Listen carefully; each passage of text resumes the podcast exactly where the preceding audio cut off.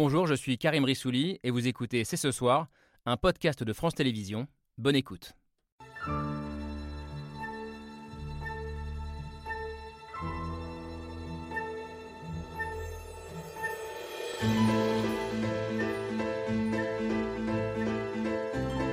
Bonsoir, bonsoir à toutes et à tous. Soyez les bienvenus sur le plateau de C'est ce soir.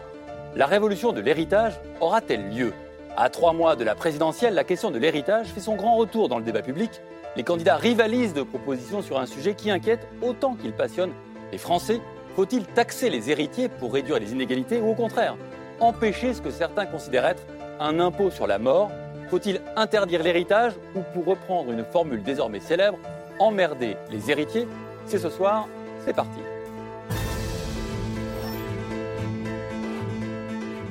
Soir, c'est parti avec Camille Diao. Bonsoir. Camille, tout va bien? Tout va très bien. et Comme un jeudi? Comme un jeudi. On comme aime bien les tous jeudis. On aime bien tous les jeudis, on aime bien tous les jours ensemble ici. Euh, et bonsoir Najat Vallaud-Belkacem. Bonsoir. Merci d'avoir accepté notre invitation. Merci. Vous avez été ministre évidemment de l'Éducation nationale sous François Hollande. Aujourd'hui, vous êtes, je ne sais pas si je dois le dire comme ça, retiré de la vie politique. C'est une forme de vie politique encore, d'être engagé dans le tissu associatif. oui. et puis aussi d'être directrice d'une ONG importante, Voilà. hein, One. L'objectif de cette ONG, c'est de lutter contre l'extrême pauvreté.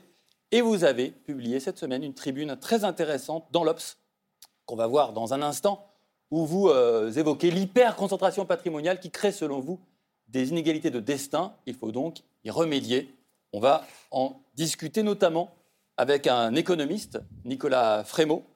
Bonsoir. Bonsoir, merci aussi d'avoir accepté notre invitation. Vous êtes euh, euh, un disciple, vous avez été étudiant d'un certain Thomas Piketty, C'est ça. vous êtes spécialiste de l'économie de la famille, vous avez publié en 2019 Les nouveaux héritiers aux éditions euh, du Seuil. Vous estimez que l'héritage est devenu un facteur déterminant dans l'ascension sociale des individus. Vous serez peut-être sur la ligne de Najat Vallaud-Belkacem pour essayer de réfléchir à cette question de l'héritage, peut-être euh, y, trouver des, y trouver des réponses et des solutions pour qu'il évite euh, d'augmenter les inégalités. Dans un camp peut-être opposé, Olivier Babot, bonsoir. Bonsoir. Merci aussi d'avoir accepté notre invitation. Vous êtes président de l'Institut Sapiens, un think tank libéral. Euh, vous dénoncez, vous, une haine des anti-héritiers que vous voyez dans le pays grandir, grossir peut-être en ce moment. Vous nous direz pourquoi l'héritage, selon vous, est important euh, à préserver sous des formes actuelles ou peut-être un peu réformées. On verra ensemble. Et euh, dans votre camp, peut-être, Fergan Aziari, bonsoir. Bonsoir. Vous êtes essayiste libéral, délégué général de l'Académie libérale des sciences sociales, et vous défendez vous aussi l'idée selon laquelle une société qui déshérite ses membres se déshérite elle-même. Vous nous direz ce que ça veut dire, même si on commence un peu à le comprendre. Et puis, on a eu aussi envie d'inviter des gens qui sont des héritiers ou qui ne le sont pas, mais en tout cas qui pensent l'héritage de leur point de vue à eux. Félix Marcard, bonsoir. Bonsoir. Vous êtes essayiste. Votre dernier livre, Les Nouveaux Nomades, est paru aux éditions euh, du Passeur. Ça vient de paraître cette semaine. Euh, si je le dis que vous êtes euh, témoin, c'est parce que vous êtes vous-même, et vous l'affirmez totalement, un héritier. Vous nous direz si ça vous pose un problème, si vous avez réussi, peut-être par le nomadisme, à sortir de, cette, de ce déterminisme social qui est l'héritage. Votre point de vue sera évidemment passionnant pour nous ce soir. Et à vos côtés, Anthony Bourbon, bonsoir. Bonsoir. Euh, vous avez une histoire, vous aussi, que vous allez nous raconter, qui n'est pas celle d'un héritier. Vous avez été à un moment donné sans domicile fixe. Vous êtes aujourd'hui euh, entrepreneur à très grand succès. Les boissons Feed, euh, c'est vous, des compléments alimentaires. Peut-être que vous connaissez, ah oui, Nicolas Frémaux connaît Feed, je crois qu'il est consommateur aussi, euh, qui fait que vous avez aujourd'hui, euh, on peut le dire, fait fortune, sans Oui. partir d'un héritage, ce qui n'est pas le modèle français habituel.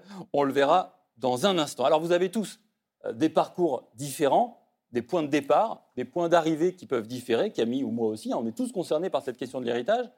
Euh, qui est-ce que sur, qui sur ce plateau se considère comme un héritier? Fergan? Je pense que nous sommes tous des héritiers, c'est-à-dire que le simple fait, vous savez, de naître euh, en France, de vivre en France, euh, fait de vous un héritier. La France n'est pas une page vierge, n'est pas une page blanche. Nous sommes nés au XXIe siècle nous sommes en ce sens les héritiers d'une nation multiséculaire. Il est évident que euh, le confort de vie dont nous bénéficions tous euh, ici n'est pas dû seulement à nos seuls efforts. Euh, Nous bénéficions, ce n'est pas notre génération qui a construit l'Arc de Triomphe, la Tour Eiffel, les infrastructures, les routes, les chemins de fer, et pourtant nous en bénéficions. Et il me semble qu'en ce sens, nous sommes tous des héritiers, et que ce n'est pas quelque chose dont il faut s'excuser. C'est-à-dire que l'héritage fait partie, à mon humble avis, du progrès des civilisations. C'est-à-dire que la diabolisation du fait de recueillir le fruit des efforts de ses aïeux conduirait rigoureusement à condamner perpétuellement les sociétés au niveau dit préhistorique. Et en ce sens, l'héritage fait partie aussi de la philosophie des Lumières, de l'idée de progrès telle que les théoriciens des Lumières l'ont conçue. Quand Condorcet, par exemple, célèbre la faculté des sociétés humaines à accumuler successivement toutes sortes de connaissances, de progrès techniques et de capitaux pour permettre à la condition humaine de s'élever de manière perpétuelle, eh bien, il célèbre aussi la transmission comme un facteur de progrès. C'est intéressant parce qu'on parle d'héritage, on ne pense pas forcément immédiatement aux autoroutes, aux routes et à tout ce qu'on a pu euh, avoir en naissant dans ce pays. Euh, Nicolas Frémaux, ça, dit des choses hein, sur la polysémie du terme héritage. Eh oui, tout à fait. C'est ce qui est complexe, ce qui est intéressant aussi avec cette dimension-là, c'est qu'on peut hériter de tout un tas de choses, d'un capital en effet passé, euh, d'un capital humain aussi, si on reste sur les transmissions entre parents et enfants, et on sait qu'enfants, on hérite beaucoup, c'est-à-dire qu'on a un fort lien entre votre destinée scolaire, votre salaire, et l'origine sociale de votre, votre parent. Et après, il y a la dimension patrimoniale qui fait son, entrée dans la campagne. On, parle vraiment des héritages, du, du patrimoine et des donations des héritages que vous pouvez avoir. Mais c'est vrai qu'on peut regarder toutes les dimensions. Et ce qui est important, c'est de les regarder toutes, en effet. Donc le, seul héritage euh, patrimonial n'est qu'une partie, n'est qu'une partie de l'héritage. Donc là-dessus. Mais même dans, le, même dans le patrimoine, il y a le patrimoine matériel et le patrimoine immatériel. Et c'est pour ça que la question est aussi euh, complexe. C'est parce qu'il y a beaucoup d'affect dans la question d'héritage. Il ne s'agit pas juste d'argent. Il s'agit d'une maison dans laquelle on a grandi. C'est pour ça que les gens, y compris les gens qui n'ont pas d'argent, sont très attachés, apparemment en France, à l'héritage et à le, maintenir. Pour revenir à ce que vous disiez à l'instant, en effet, en France, euh, on est tous des héritiers, puisque pour faire partie des 10% d'êtres humains les plus riches de la planète, il suffit, il suffit d'un capital, il suffit d'un capital patrimonial de 93 000 dollars, ou en tout cas c'était le cas il y a quelques années à peine. Ce qui, ce, qui, ce qui, permet aux gens de réfléchir. La plupart des Français n'arrivent plus à penser la condition humaine. La plupart des Parisiens n'arrivent plus à penser la condition française. Hmm. Ce qui est intéressant, c'est que on a commencé, c'est quoi, enfin, héritier, et on a tous mis un élément, enfin, tous ceux qui ont pris la parole, lui ont donné un élément positif. Mais un héritage, ça peut aussi être un fardeau, non? Je comprends. Bourbon, non? Cette notion-là, euh, elle vous parle, j'imagine? Oui, c'est vrai que j'ai eu la chance euh, d'être pauvre, de vivre sous les ponts. Et puis après, la chance Oui, c'est une chance parce qu'en fait, toute épreuve, même si elle est difficile, peut vous apporter, peut vous apprendre et vous permettre d'être différent ou en avance par la suite. Si j'avais pas eu cette histoire très compliquée, je serais sûrement pas l'entrepreneur que je suis aujourd'hui. Donc évidemment, l'objectif, c'est pas de stigmatiser un parti ou l'autre, parce que je pense qu'il n'y a pas de confrontation euh, nécessaire, mais plutôt d'essayer de comprendre que le débat en tant que tel est plutôt le symptôme d'un autre sujet qui est beaucoup plus global à mon sens, c'est le manque de méritocratie en France et l'incapacité, l'impossibilité pour les jeunes de s'extraire de leurs conditions initiales quand ils ne sont pas aidés. Il y a un chiffre qui me paraît intéressant, très lié à mon écosystème, donc start-up, euh, qui a été donné par le gouvernement, le French Tech Tremplin, euh, qui est un programme d'aide aux gens qui viennent d'en bas. 1% euh, seulement des entrepreneurs se sont faits seuls aujourd'hui en France. Et ça démontre que si vous n'avez pas fait une grande école, si vous n'avez pas des parents qui connaissent des investisseurs, si vous n'avez pas été guidé sur les bonnes voies, il est quasiment impossible de réussir. Et je ne veux pas que les gens pensent que je suis un, un exemple ou une preuve par l'exemple. Je suis plutôt une erreur statistique. Alors on va, on y, reviendra sur euh, l'erreur statistique. Euh, en tout cas, ce qui est sûr, c'est qu'en France, on n'a pas de pétrole, mais on a des héritiers. L'héritage, une passion française, c'est le mémo de Pierre Michel.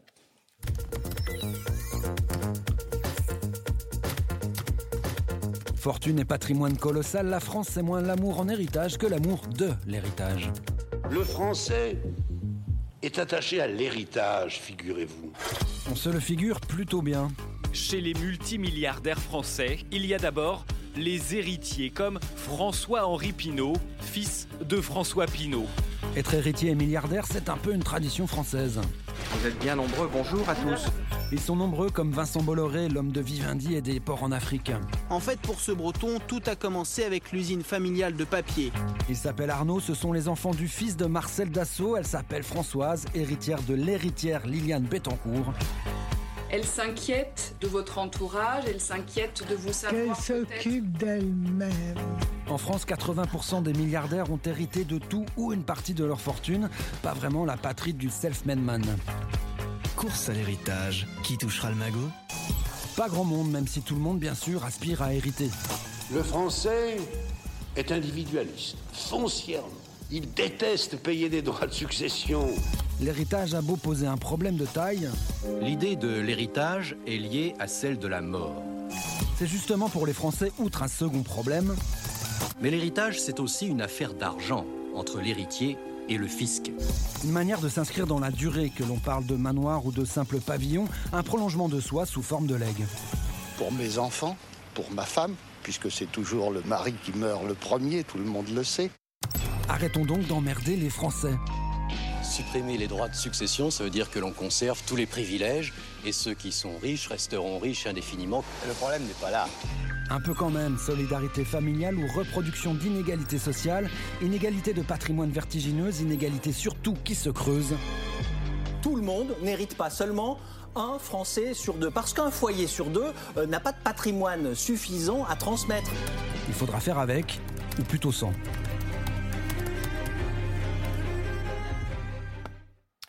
Ça a beaucoup réagi, hein, pendant beaucoup de sourires, beaucoup d'interrogations.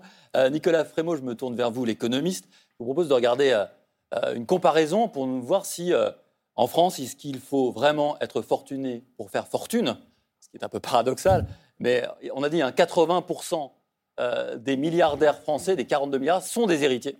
Mhm. Et ce qui est intéressant, c'est quand on compare aux autres pays et on voit apparaître une forme de spécificité française. En Allemagne, 70, Indonésie, 65, 63 en Suède. Qu'est-ce qui se passe en France? Je pense que les milliardaires, c'est vraiment un cas à part. Donc, c'est très compliqué, notamment là, les données sur Forbes. C'est assez compliqué, ce chiffre de 80%, de comment est-ce qu'on vraiment l'interprète. Mais de manière plus globale, en France, si on regarde le patrimoine de l'ensemble des Français, pas seulement des milliardaires, on a vraiment, enfin, on retrouve un peu ces chiffres-là. C'est-à-dire qu'en France, aujourd'hui, à peu près 60% du patrimoine des ménages français, c'est euh, de l'héritage. euh, et les 40% restants, c'est de l'épargne. Donc, c'est des gens qui se sont construits tout seuls, qui ont épargné euh, euh, petit à petit. Euh, et juste pour avoir un ordre de grandeur, si on fait le même calcul dans les années 70, on se retrouve avec 30% à peu près d'héritage et euh, 70% d'épargne. Donc depuis 50 ans, ce qui a beaucoup changé en France, c'est pas tant le niveau d'inégalité en tant que tel, ça a un peu augmenté, mais beaucoup moins qu'aux États-Unis. C'est surtout ce côté, euh, cette reproduction en fait des inégalités qu'on retrouve pour le patrimoine et qu'on retrouve pour d'autres éléments. Donc en France, il y a vraiment un problème aujourd'hui de mobilité sociale. Euh, et le patrimoine ici, enfin, l'héritage financier dont on parle, euh, si on restreint un peu la définition, c'est un des moyens aujourd'hui voilà, de- d'avoir du patrimoine. Mais euh, Najat Vallaud-Belkacem, je tourne vers vous. La femme de gauche, depuis 50 ans, c'est un phénomène qui s'est enraciné. Je crois qu'il y a eu des gouvernements de gauche socialistes depuis 50 ans en France. Il y a une incapacité à, régler cette question-là d'une fortune qui s'accumulerait et d'héritage qui nourrirait des fortunes qui ne sont pas illégitimes, hein, mais qui peut-être empêchent à d'autres d'y accéder? Non, mais euh, Nicolas Frémaux a raison. La dynamique est, est celle qu'il a décrite depuis euh, 50 ans. Mais il y a quand même un contexte très particulier en ce moment. Vous posiez la question en introduction, mais comment se fait-il que cette euh, question s'invite dans la campagne présidentielle? C'est pas par hasard.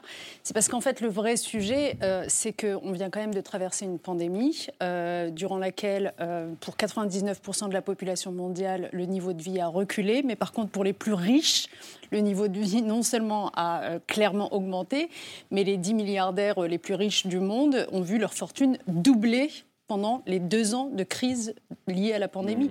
Donc, en fait, en gros, le vrai sujet à l'origine de toute notre réflexion, là, c'est la concentration euh, des revenus, de l'argent, des capitaux entre les mains de quelques-uns qui euh, ne cessent d'augmenter ces revenus et, et- et les inégalités euh, bah, croître de façon absolument insupportable à l'heure où euh, vous avez euh, 160 millions de personnes qui tombent dans l'extrême pauvreté du fait de la même pauvreté, de la même pandémie, pardon.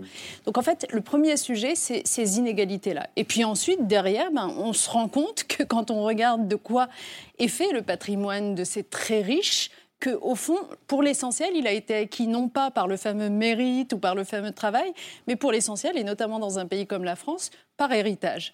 Et donc là, ça, nous interroge quand même très, très fortement sur le sens de notre société, le sens de nos modes de vie collectifs, puisque le fameux mythe de la méritocratie s'effondre, à part quelques exceptions qui étaient évoquées tout à l'heure. On se rend compte qu'en fait, c'est la reproduction sociale qui est à l'œuvre.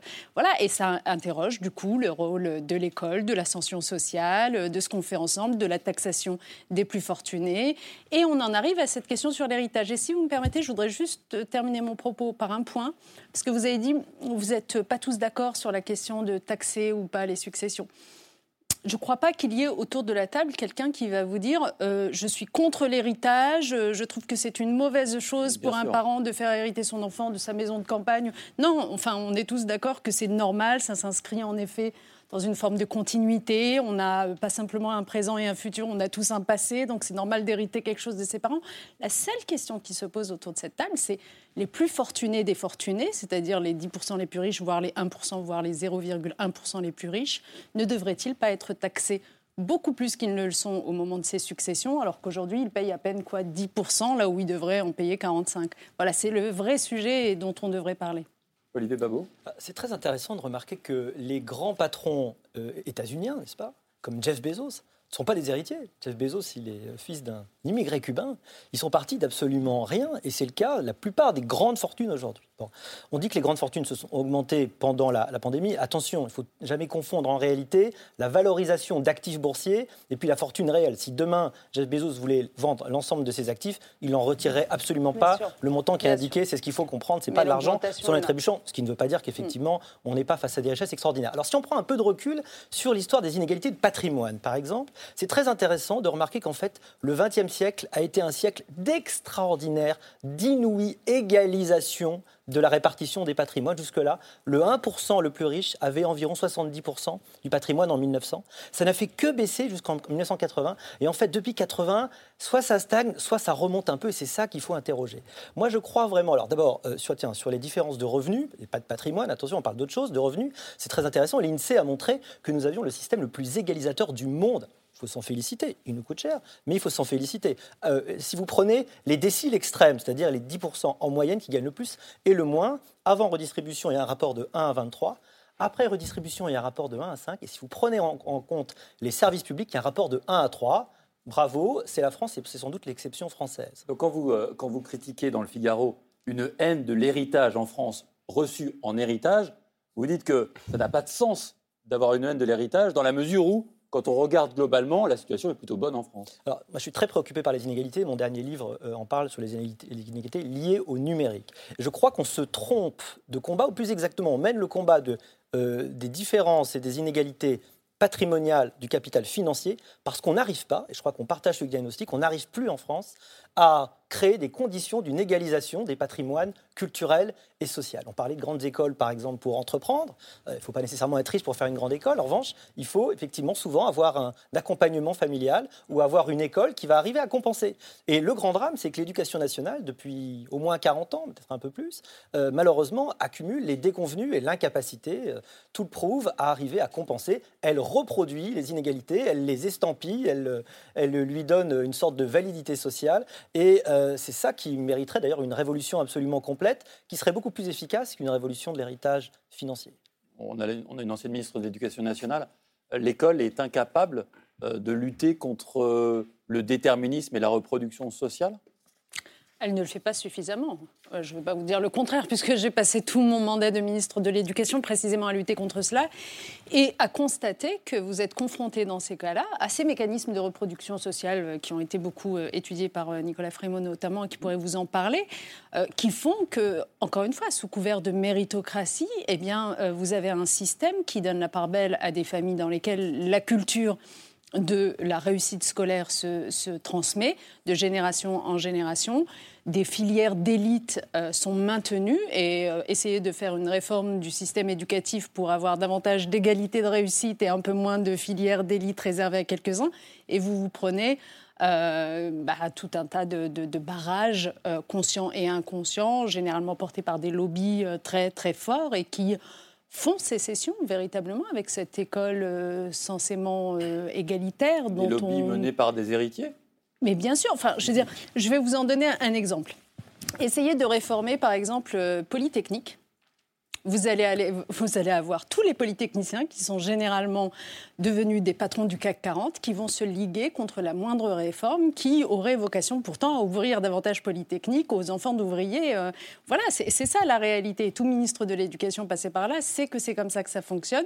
Et donc c'est la raison pour laquelle moi je voudrais que dans notre pays, justement, ces, ces questions d'égalité réelle devant la réussite éducative fassent l'objet d'un grand débat et ne soient pas simplement entre les mains de quelques initiés qui savent écrire des tribunes au bon moment, arrêter les réformes quand il le faut, euh, avoir les bons réseaux. Euh, bref, qu'on entende toujours la voix des vainqueurs et jamais celle des vaincus du système scolaire. Félix Marca Il y a plusieurs choses qui, qui rentrent en compte. La première, c'est la, la, notion de self-made man, donc qu'on a évoqué ici comme s'il y en avait. Les self-made men, les self-made women, ça n'existe pas. Nous sommes tous, et Jeff Bezos y compris, nous sommes tous le produit euh, d'un certain, nombre de circonstances, de facteurs qui font qu'on réussit ou qu'on réussit pas. Euh, lorsque Anthony, vous avez dit j'ai eu la chance de, ça vous a interpellé, mais en effet, c'est une chance de passer par des moments hyper difficiles en début de vie.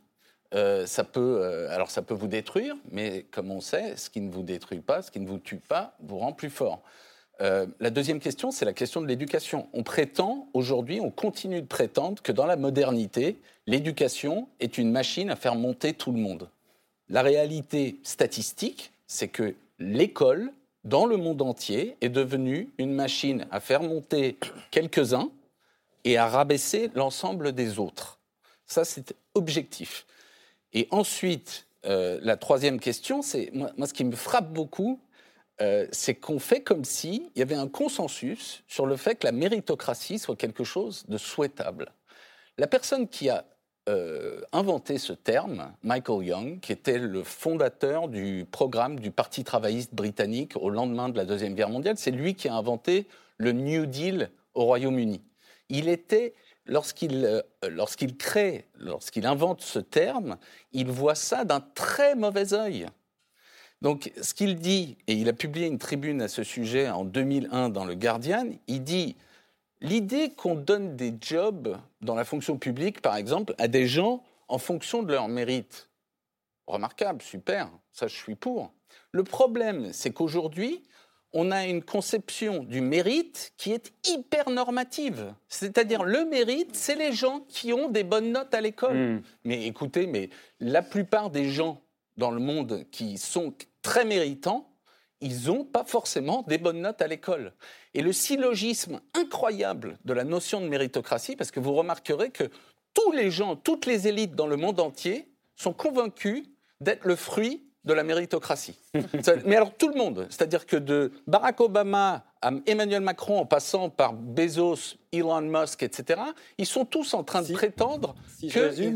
on, est, tous, euh, sans le savoir, des héritiers.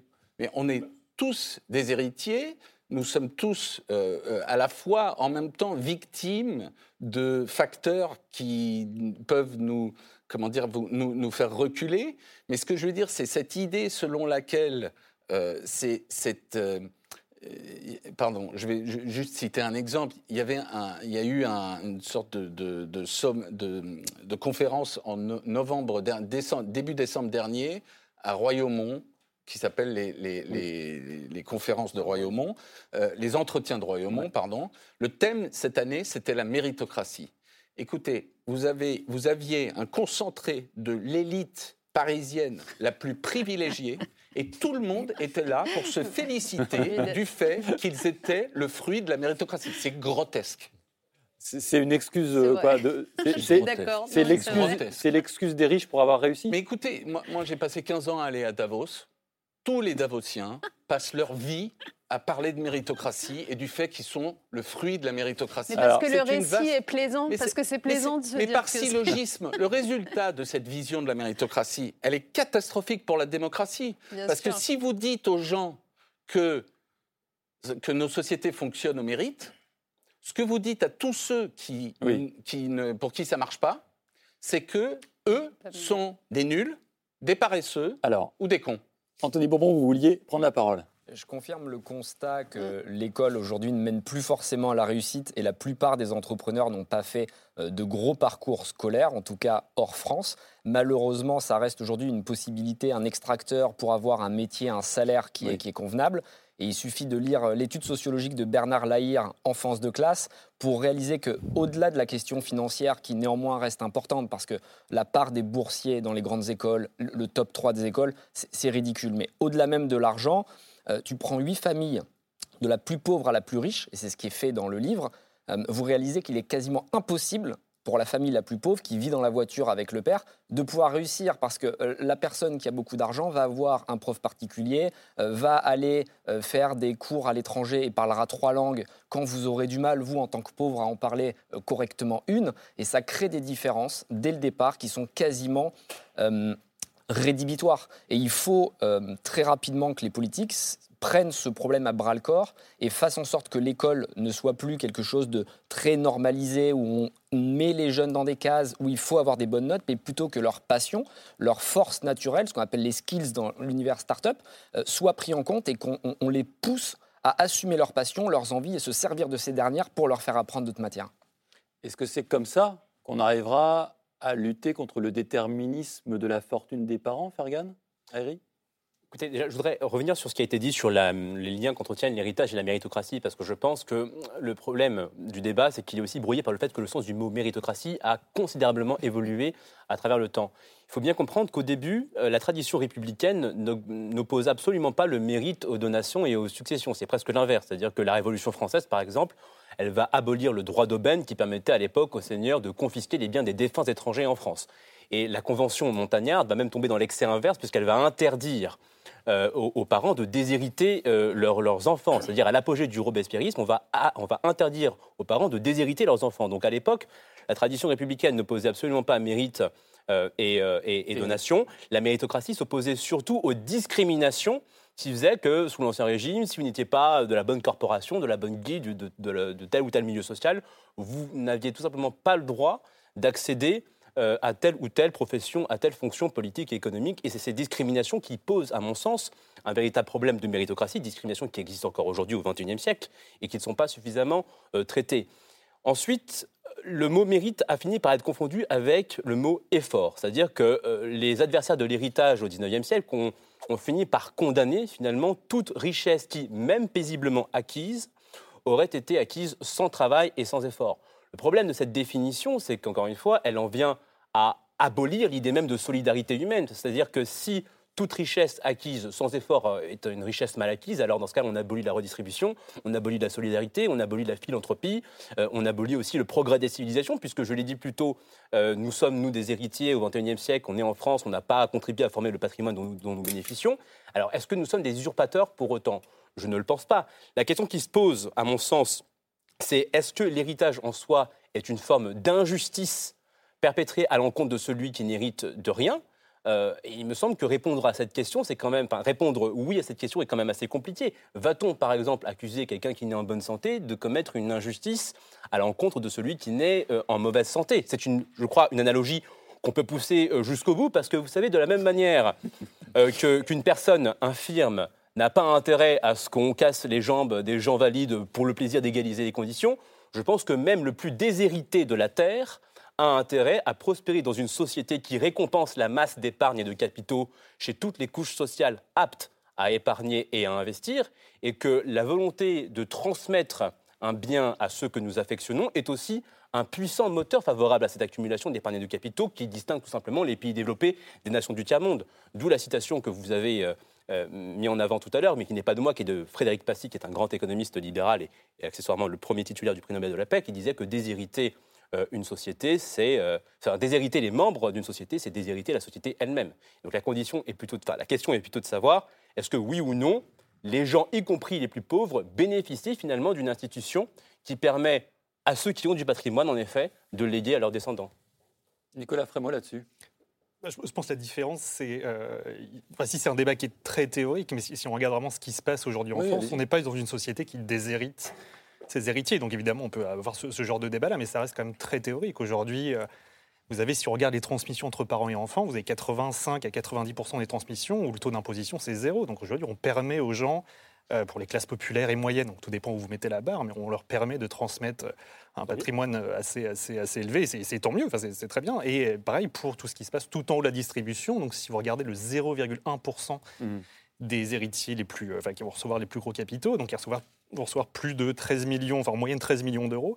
Le taux d'imposition, c'est 10%. Donc on n'est pas dans une société qui, voilà, qui, déshérite. Et d'ailleurs, enfin, si l'impôt était aussi confiscatoire que ce qu'on peut, ce peut entendre, enfin, on ne serait pas en train d'avoir cette émission-là on ne serait pas en train de, de parler, de parler d'héritage et d'avoir des, des gens qui sont millionnaires, qui soient, enfin, qui soient héritiers, qui soient milliardaires ou, ou pas. Donc on a vraiment une, grosse différence en France entre voilà, ce qui se passe, enfin, le taux qui est souvent avancé, donc les taux théoriques, on va peut-être y revenir après, les taux maximaux supérieurs et euh, ce qui se passe concrètement. Donc la question en France, c'est savoir où est-ce qu'on met, où est-ce qu'on met la barre, où est-ce qu'on met le seuil pour, pour imposer. Mais on n'est on on pas, pas dans un cas où on, a, on, déshérite, euh, on les, ménages. Alors vous évoquiez les, les milliardaires et c'est- marrant parce qu'il y a comme une vague aux États-Unis justement de millionnaires et de milliardaires euh, qui annoncent publiquement vouloir déshériter euh, leurs enfants. Alors celui dont on a beaucoup entendu parler, c'est Bill Gates qui expliquait en, en 2017 qu'il ne voulait pas léguer d'argent à ses enfants puisqu'il leur avait déjà tout légué d'une certaine façon, l'accès aux meilleures écoles, l'accès à un réseau, qu'il leur avait donné toutes les clés pour faire leur propre chemin euh, dans la vie. Et dans la foulée de Bill Gates, on a eu dans des domaines très très différents euh, le basketteur, enfin la star de la NBA, Shaquille O'Neal, euh, qui a annoncé la même chose. On a eu l'ancien maire de New York aussi, Michael Bloomberg, qui a dit je déshérite mes enfants. Je me demandais si ce, ce point de vue, il me semble très américain euh, d'une certaine façon. On imagine mal chez nous, par exemple, un Vincent Bolloré dire demain non, je ne laisserai absolument rien à mes enfants. Anthony Bourbon, vous qui, qui, qui a- euh, pour qui un jour cette question de la succession va se, va se poser. Enfin, je ne sais pas si vous avez des enfants, mais vous verriez ne pas, euh, enfin, ne pas euh, léguer votre fortune à vos enfants? Je n'ai pas d'enfant aujourd'hui, donc c'est peut-être facile de répondre de la sorte, mais quitte à paraître communiste pour certains, euh, je n'aurais aucun souci à être taxé à hauteur de 90-95% une fois que j'ai atteint euh, une certaine fortune. Alors je ne parle pas de 1 million, 2 millions d'euros, mais au-dessus de 100 millions d'euros pour avoir beaucoup d'amis et de proches qui sont dans ces conditions, voire des milliards. Euh, c'est déjà tellement d'argent que même si vous laissez euh, 10 millions d'euros à vos enfants, la meilleure éducation possible et surtout cette culture du business, euh, ces contacts et ce réseau, ils ont déjà largement de quoi réussir et s'ils n'en sont pas capables, c'est qu'ils ne le méritent pas. Donc euh, je ne vois pas pourquoi mes enfants auraient des facilités que moi je n'ai pas eues.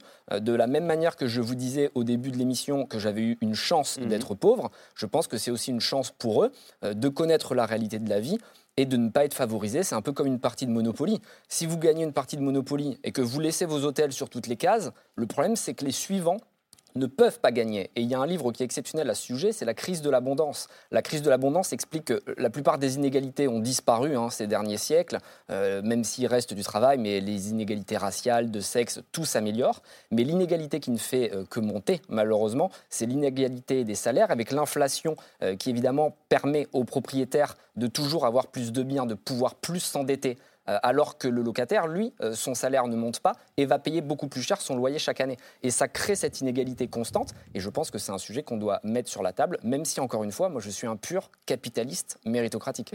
Félix Marcard, vous êtes euh, dans une famille plutôt fortunée, un père avocat, une mère galériste.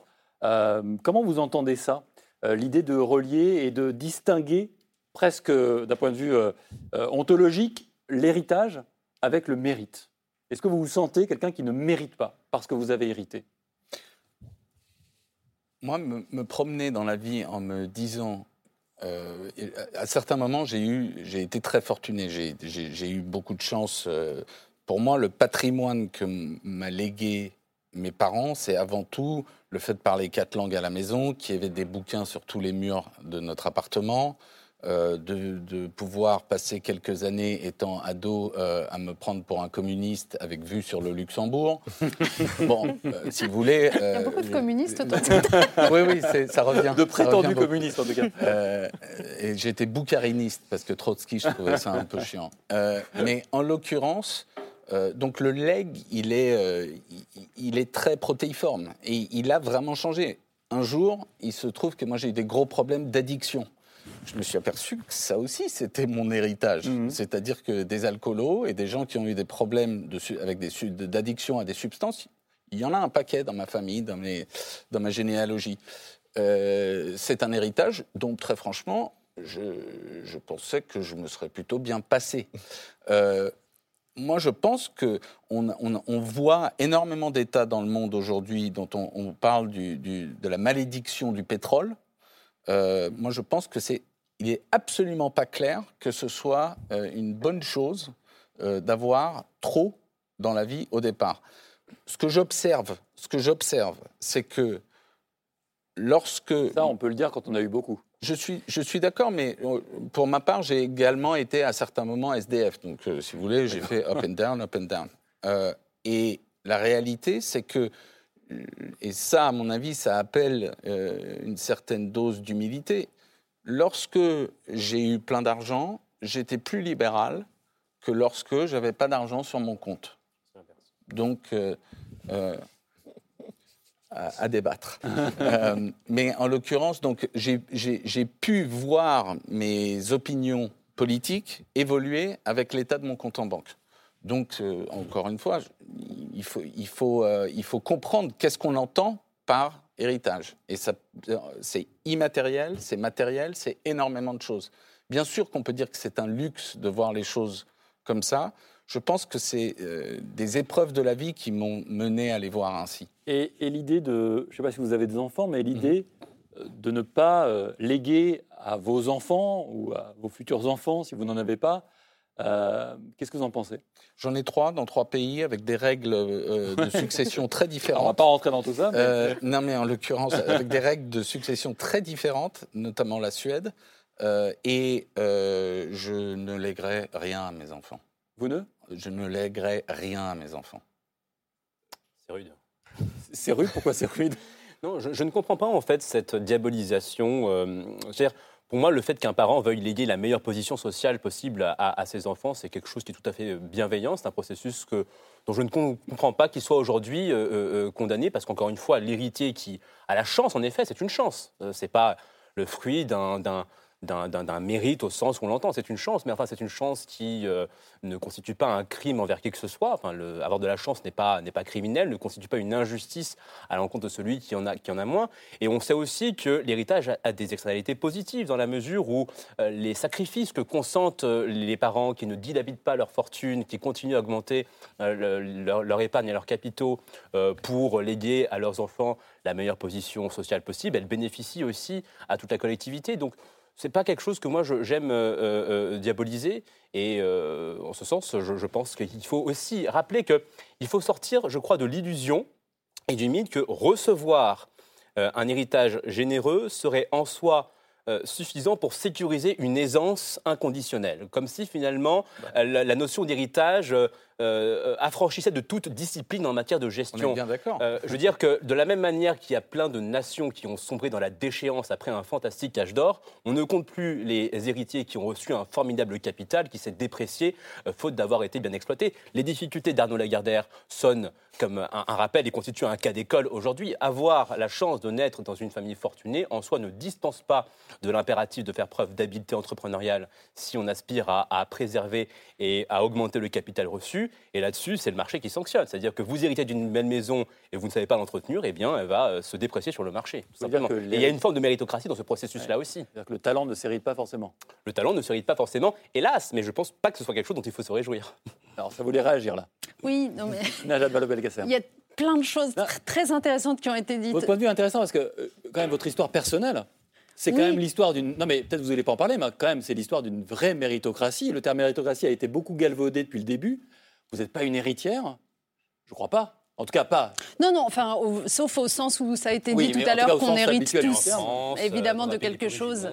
Euh, en fait, la- vraie question à se poser d'ailleurs, c'est notamment dans le système scolaire, pourquoi est-ce que certains héritages sont valorisés quand d'autres sont passés sous silence Ouais. C'est plutôt ça. Et, et souvent, les enfants transclasses, c'est-à-dire les enfants qui partent du bas de l'échelle sociale pour monter, euh, souffrent un peu de ça, puisque finalement, dans le système scolaire, ils ne voient valoriser que euh, la culture des gens qui, qui sont plutôt de milieux sociaux aisés. Mais sans parler de moi, moi, je voudrais juste revenir sur deux, trois choses que, que j'ai entendues. D'abord, mon voisin est très fort en rhétorique. Parce que vraiment, son questionnement sur euh, euh, est-ce que ceux qui héritent, qui ont la chance d'hériter, euh, doivent s'en vouloir de l'injustice faite aux autres de ne pas hériter? Mais personne ne pose la question en ce sens. En fait, la seule question qui est posée, c'est c'est est-ce qu'à un certain niveau d'obtention d'argent, on va dire les choses vraiment très simplement, d'obtention d'argent, en l'occurrence bah, sans y être pour grand-chose, juste en en ayant hérité pour le coup, on ne devrait pas contribuer davantage aux charges de la société pour que la société dans laquelle on vit soit un peu plus juste et un peu agréable à vivre pour tout le monde. Et du coup, ça me permet de passer à l'autre chose intéressante que j'ai entendue dans votre bouche tout à l'heure et que je partage.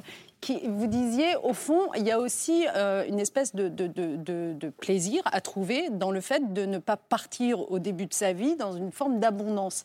Vous l'avez interrompu, si je peux me permettre, euh, Thomas, en lui disant, oui, mais vous dites ça parce que vous êtes fortuné.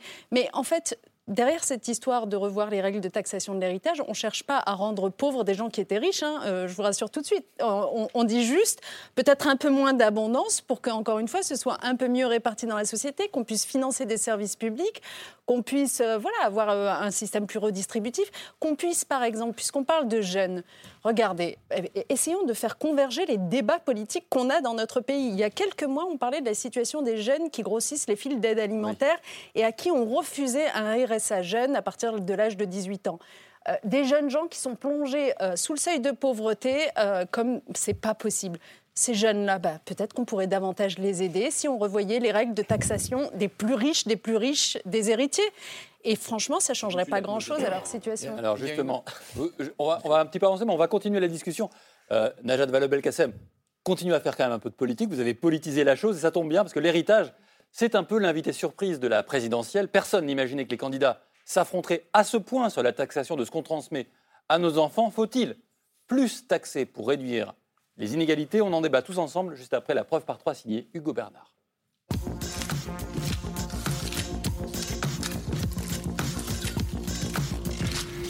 La preuve par trois commence par cette image. Une photo prise hier à Strasbourg et dans laquelle il y a Grantin, Jean-Luc Mélenchon. Jean-Luc Mélenchon ovationné par ses militants lors d'un meeting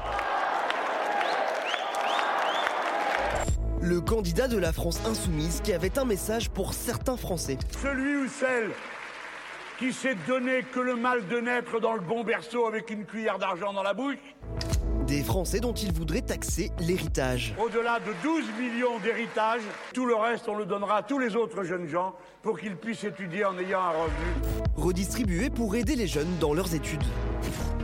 Résultat, dans cette image, il y a aussi grand 2, un meeting des meetings, des plateaux où le thème de l'héritage s'impose contre toute attente comme un thème de campagne. À gauche, l'idée est d'alléger l'impôt sur les successions. Je suis pour rendre en fait l'héritage populaire euh, pour que les, plus modestes pas, ne soient pas euh, taxés. À droite, on réclame la suppression de cet impôt pour les plus pauvres comme pour les plus riches. La France est championne du monde des impôts, donc on ne peut pas avoir les impôts les plus lourds toute la vie et quand on quitte cette terre, l'impôt sur la mort le plus lourd aussi. Enfin, dans cette image, il y a grand 3, le mot fiscal. La fiscalité, un dossier sur la table du gouvernement. Pour le ministre de l'économie, il faut travailler sur les héritages indirects. Si vous transmettez un neveu que vous aimez beaucoup ou une nièce, là on arrive à des taux qui sont effectivement euh, quasiment confiscatoires. Une question qui préoccupe aussi le président. Il faut accompagner les gens pour les aider à transmettre des patrimoines modestes. Une thématique peut-être au programme du futur candidat. Une photo, trois détails et une question pour réduire les inégalités. Faut-il taxer les héritiers les plus fortunés? Nicolas Frémaux, je vous tourne vers vous, l'économiste. Euh, on se pose la question, est-ce que euh, ça permet de réduire les inégalités que de taxer euh, les héritages, notamment de ceux qui sont les plus fortunés? Bah là, il suffit de regarder les expériences historiques et voir ce que ça, a donné. Hein. Ce, que, ce que propose Jean-Luc Mélenchon, par exemple, c'est quasiment ce qu'ont impliqué les États-Unis des années 30 aux années 80. Donc ça paraît délirant. Il a été vraiment voilà, très prise à partie pour cette proposition-là. Euh, voilà ce que, faisaient les États-Unis dans les, à nouveau des années 30 aux années, aux années 80. Donc c'est pas juste un candidat un peu, un peu foufou qui est arrivé. C'était reconduit par des présidents républicains, démocrates. C'était au-delà d'un certain seuil. euh, de dire on prend, on prend pas tout, c'était pas 100%, mais c'était 70%.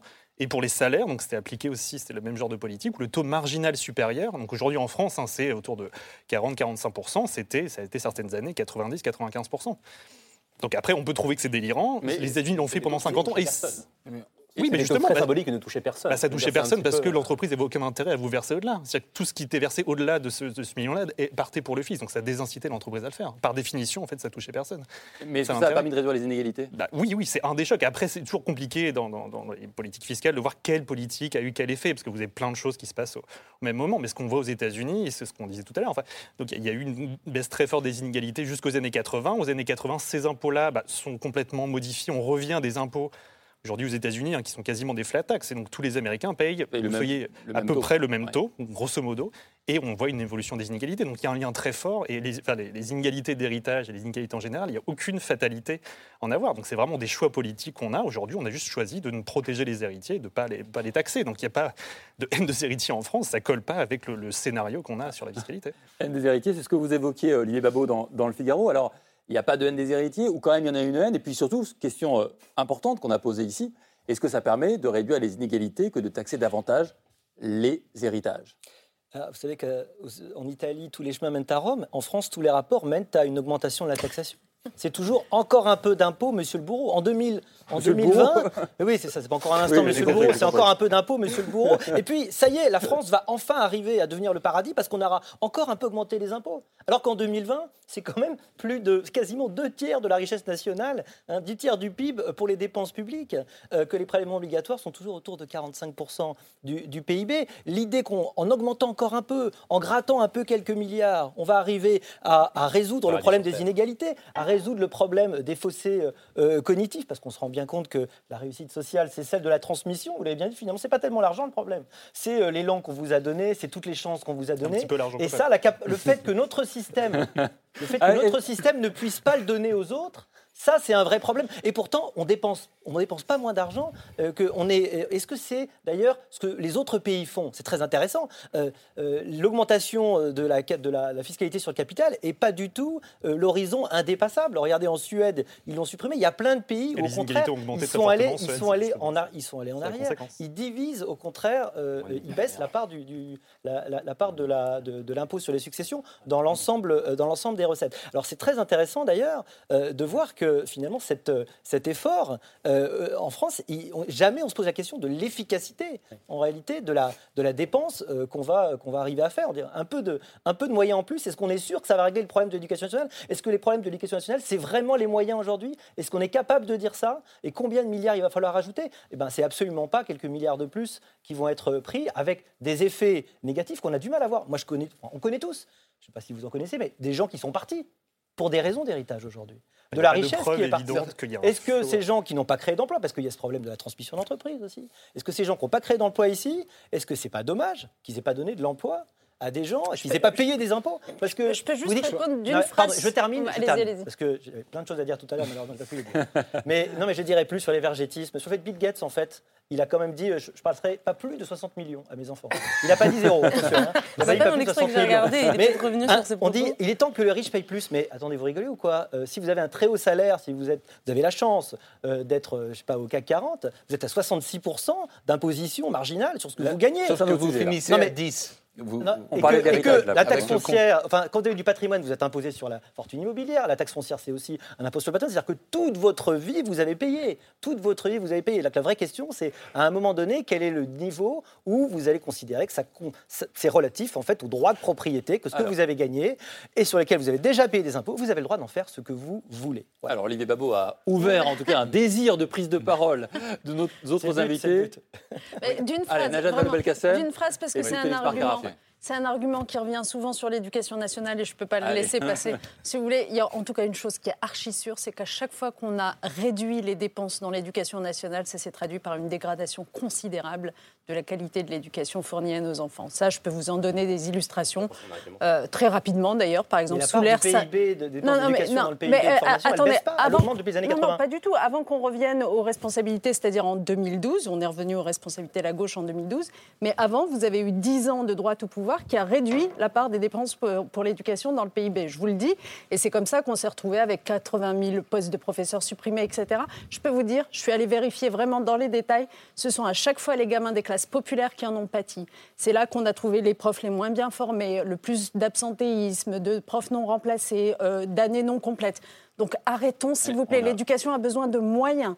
Et l'éducation aussi a besoin d'être démocratisée. Quand j'entends le président de la République dire qu'il va falloir augmenter les frais d'inscription à l'université, Mhm. là en ce moment, moi, ça me rend dingue.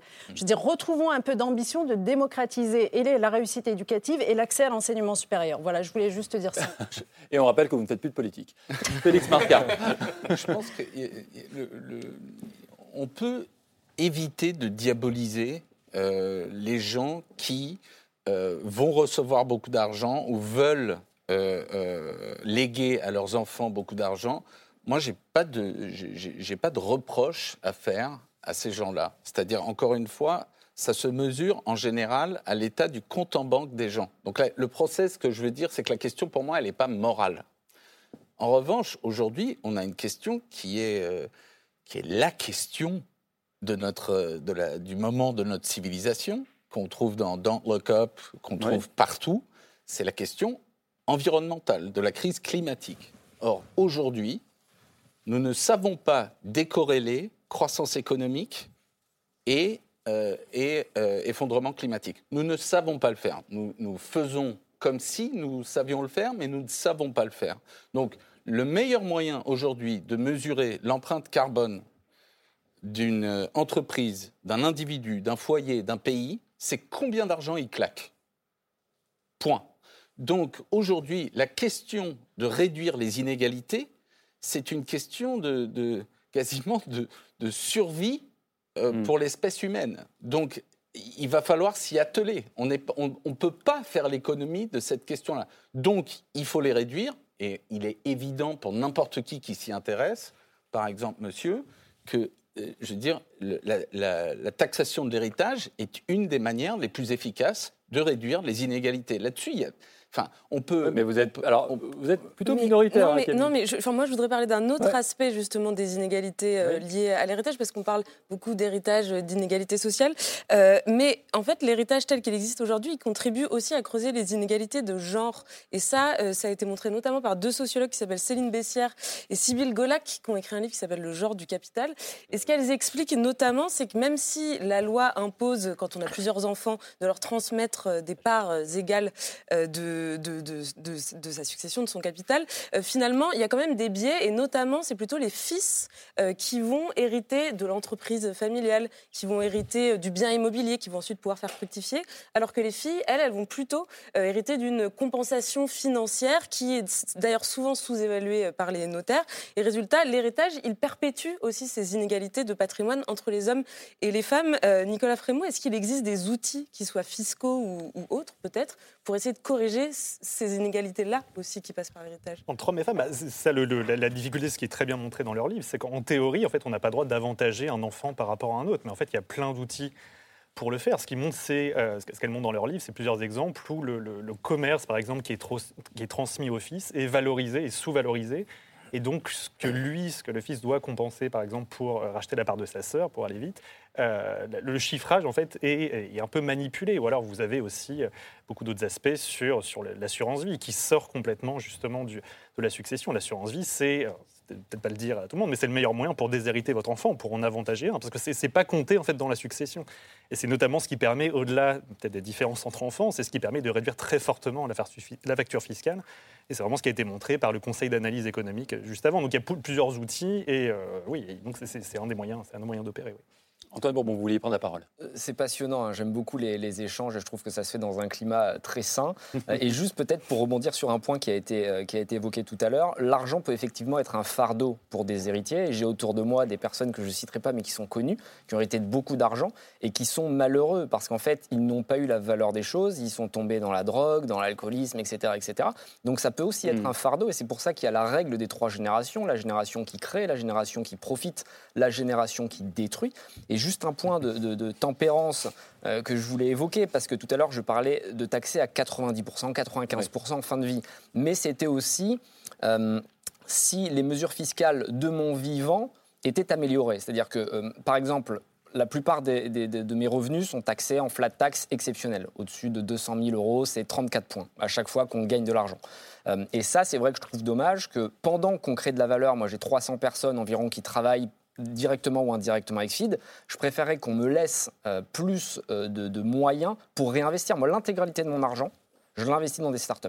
C'est-à-dire que chaque année, je dépense entre 2, 3, 4 millions d'euros d'investissement start-up. Et ça permet de renvoyer l'ascenseur et Mhm. d'aider de nouvelles, de nouvelles boîtes. Et en créant ce cercle vertueux, euh, ce cercle vertueux on, on crée à nouveau de la richesse. Donc il faudrait réussir deux points. Le premier, euh, réduire l'imposition de notre vivant. Et deux, bien distinguer les différents types d'héritiers. Parce qu'il y a des héritiers qui créent de la valeur, et ça c'est très important de le souligner. Il y en a qui ont repris des boîtes familiales et qui les ont fait grossir, donc qui ont généré plus d'emplois. d'emplois. Et puis il y a aussi les héritiers, certains autour de moi, qui ne font rien si ce n'est dépenser de Ah, l'argent. boîte autour de vous ici. Non, Ah non, d'accord. chez mes amis proches, ne de pas permis. mais mais- mais c'est c'est complètement différent. Celui qui crée de la valeur et qui continue à apporter au pays, Ouais. et celui qui ne fait rien à part être un rentier qui a placé Alors. son argent en immobilier. Et là, c'est parfaitement injuste parce qu'il n'a plus rien à faire. Il sait que sa fortune va continuer à croître parce qu'il a bien acheté ou ses grands-parents ont acheté de l'immobilier. Donc, il faut distinguer ces, ces deux situations. Alors la question, vous êtes, vous êtes minoritaire hein, quand vous dites, euh, Félix Barcard, moi je veux, etc.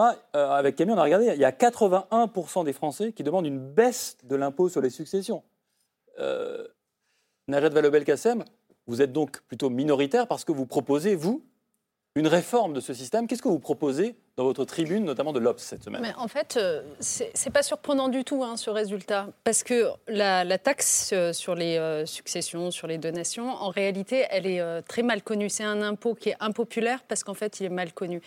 Les Français ne savent pas que les plus riches, au moment justement de procéder à ces donations ou successions, font euh, appel à des exemptions, des exonérations, des niches fiscales, etc., qui font qu'en réalité, ils ne payent pas du tout ce qu'ils devraient payer. Vous appelez une fiscalité de papier. Exactement, c'est une fiscalité de papier. Et en fait, aujourd'hui, l'impôt, il pèse plutôt sur des gens moins riches au moment de procéder à ces successions. Donc, du coup, il paraît impopulaire. En plus, il pèse particulièrement lourd quand vous êtes en filiation indirecte, ce que vous évoquiez, je crois, tout à l'heure, c'est-à-dire quand... euh, ou Bruno Le Maire, oui, à l'écran.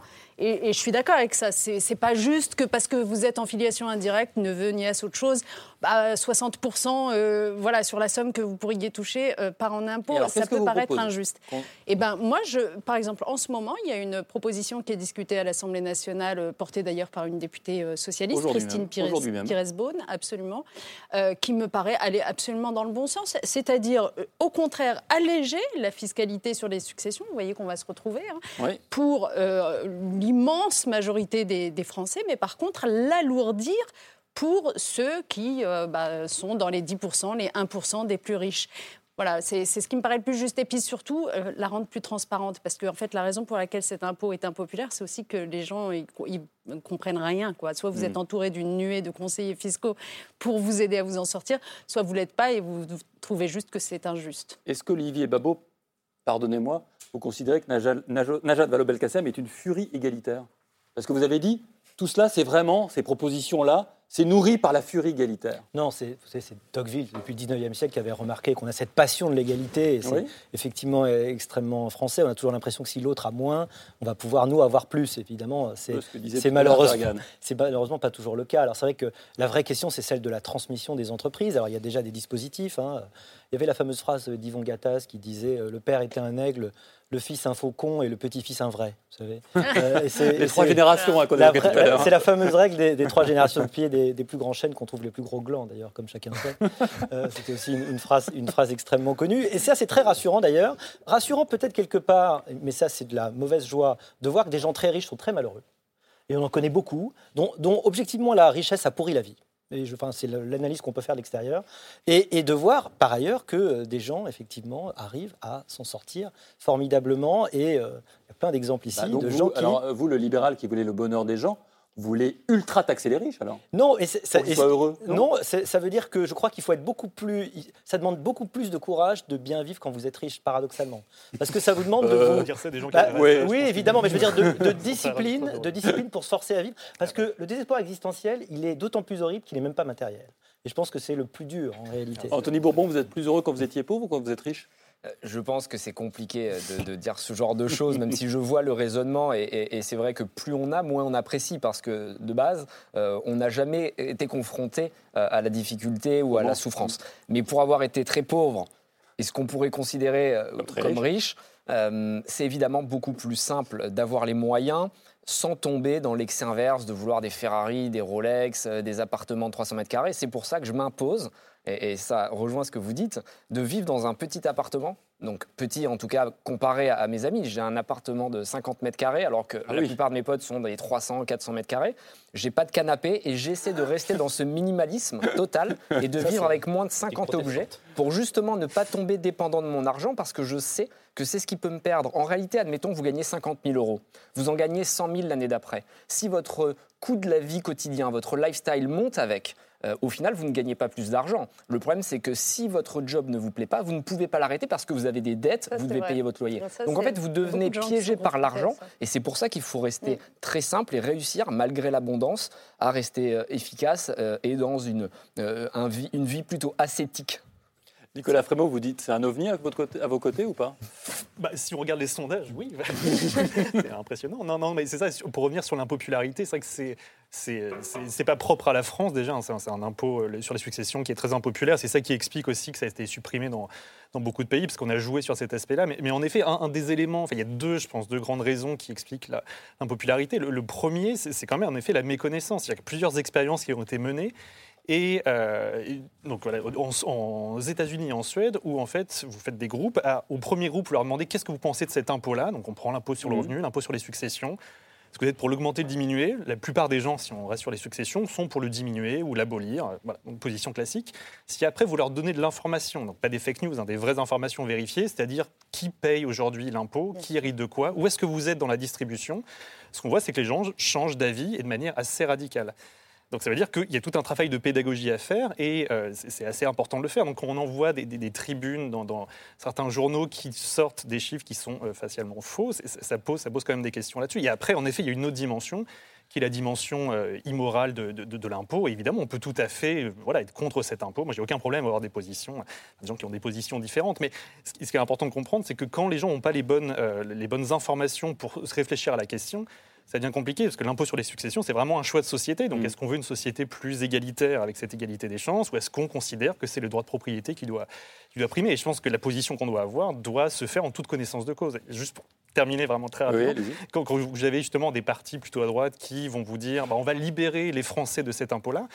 C'est faux, c'est vous libérer les 5% des Français qui payent aujourd'hui ces impôts-là, qui se retrouvent dans les 5% les plus riches. Donc voilà, on, on sort des fake news qui, qui, qui minent un peu le débat et qui rendent le débat un peu inaudible pour, pour les gens. Et dans le pot des, des informations qui ne sont pas des fake news, je précise qu'aujourd'hui, on hérite en moyenne en France à 55 ans, là où on héritait à 42 ans en 1980, ce qui change pas mal la donne quand même. Il nous reste une petite minute, Félix Parker, là-dessus peut-être? Non, en fait, euh, moi je pensais juste à la. Il, il faut aussi regarder le, le, le- le gap entre nos prétentions d'être une méritocratie et la réalité des inégalités dans le pays. Parce que le, le- le fossé qui se creuse entre les deux, notamment en France, on sait où il mène politiquement. Il mène de plus en plus de gens à voter pour l'extrême droite.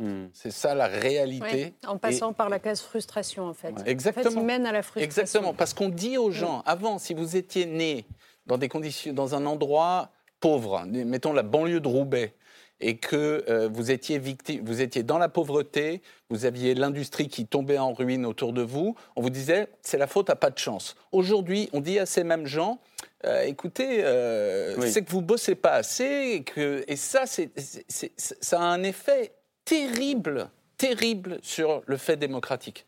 Allez, on poursuit la discussion avec le coup de cœur de Camille. C'est la liste de C'est ce soir.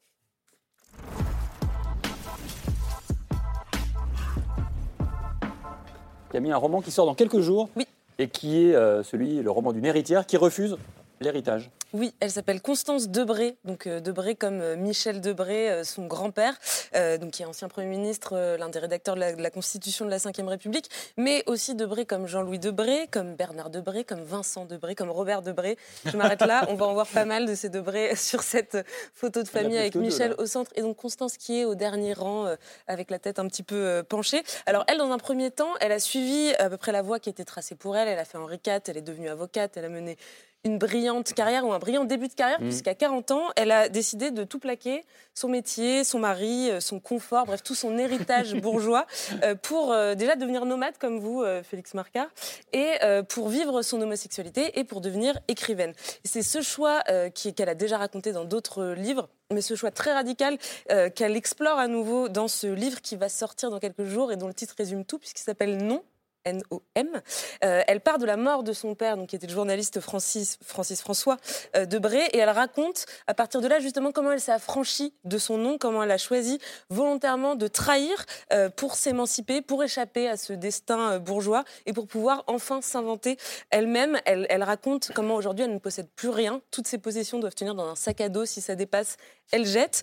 Comment elle a fait disparaître aussi de sa vie toute notion à la fois de famille, de filiation, de transmission. C'est un roman qui est à la fois court et percutant, qui est souvent assez dérangeant parce que finalement elle remet en cause des choses que nous on prend totalement pour acquises. Notamment, elle, elle a un fils, elle parle de la relation avec son fils qu'elle enfin qu'elle ne voit presque plus aujourd'hui. Euh, un roman assez radical donc, mais qui pose des, des questions très intéressantes. Ça sort le 2 février chez Flammarion. Constance Debré, non.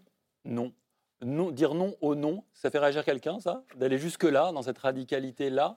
Moi, je trouve ça très, intéressant parce que c'est très très libéral cette idée justement de la liberté de choisir. Mm. Euh, elle a choisi de ne pas prendre l'héritage. euh, tu peux recevoir ou tu peux refuser, refuser de recevoir. D'ailleurs, souvent d'ailleurs, on voit que les gens se construisent parfois pour ou contre leurs parents, en opposition très souvent. Et d'ailleurs, on se construit très très bien en opposition à ses parents. Ça marche très très bien.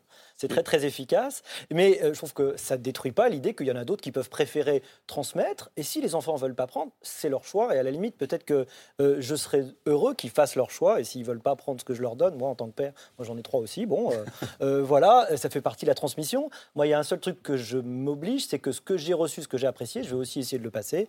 Mais les autres ne sont pas obligés de, la- de- de- de l'accepter. quoi.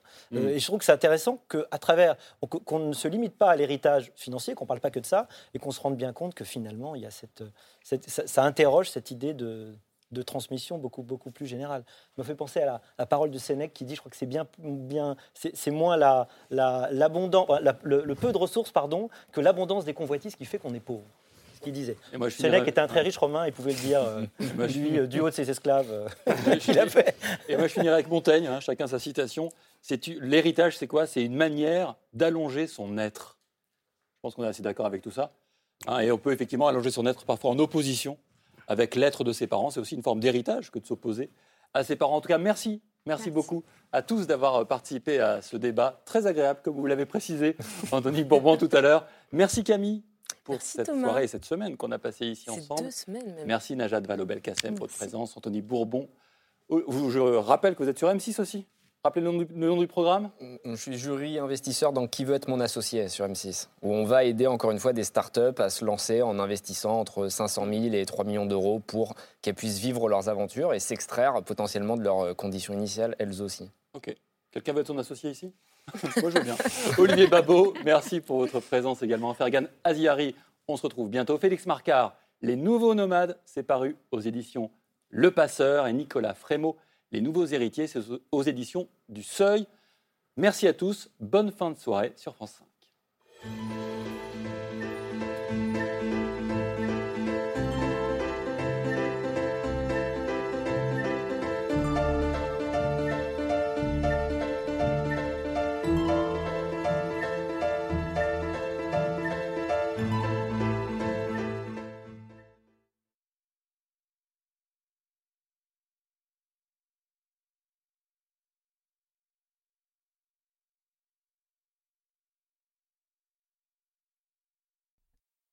C'était C'est ce soir, un podcast de France Télévisions.